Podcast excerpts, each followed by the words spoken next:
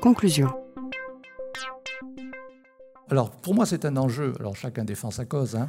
Euh, pour moi, cet, enjeu de dialogue ou de débat, c'est un enjeu euh, universel. C'est-à-dire que ça concerne la liberté personnelle, ça concerne les relations qu'on peut avoir euh, en discutant avec ses copains, en discutant au travail, en discutant en famille. Hein. Il y a un enjeu là de pouvoir bien débattre. Il y a un enjeu au niveau de la démocratie participative. Il y a un enjeu au niveau de la ville, du pays, hein, des pays, des mondial. C'est quelque... Ça devrait être remboursé par la Sécu. Quoi retenir? Trois choses. Alors le vivre ensemble, moi je l'ai un tout petit peu modifié, vous voyez. Je dis vivre d'abord, hein, vivre c'est pas mal. Ensemble et différent, et confortablement. Et différent. Parce que vivre ensemble, euh, moi je me souviens dans un repas en ville, une dame qui nous disait Ah, c'est bien vivre ensemble, alors qu'est-ce qu'on est bien quand on est avec des gens qui pensent la même chose que nous, quoi. Hein? c'est bien ça, c'est bon. Et c'est vrai que c'est bon. Mais aujourd'hui, euh, on a une exigence finalement. Deuxième, là c'est ce que je vous ai déjà dit, je le répète, hein, si un interlocuteur exprime une opinion qui me choque, ce choc ne parle que de moi, donc pas de raison de lui en vouloir, mais on pourra se battre contre ses idées.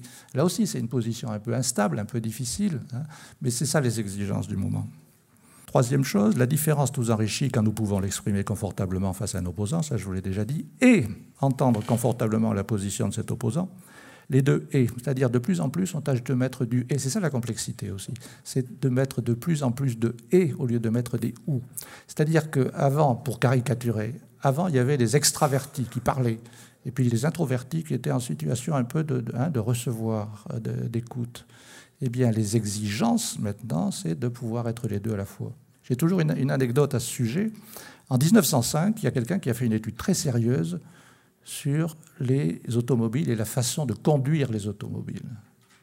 Il a fait une étude très sérieuse et il a trouvé, donc en 1905, qu'il y avait seulement 4 millions de gens dans le monde qui pouvaient conduire une voiture. 4 millions. Ça veut dire quoi?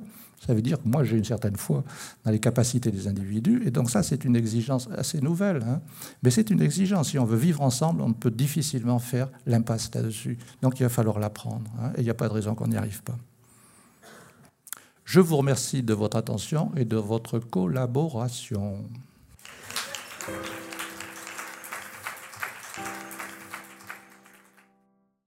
Conférence organisée par l'Atelier Canopée 69, Lyon. Enregistrée le 30 novembre 2016. Enregistrement, mixage et mise en ligne, Canopée site de Lyon.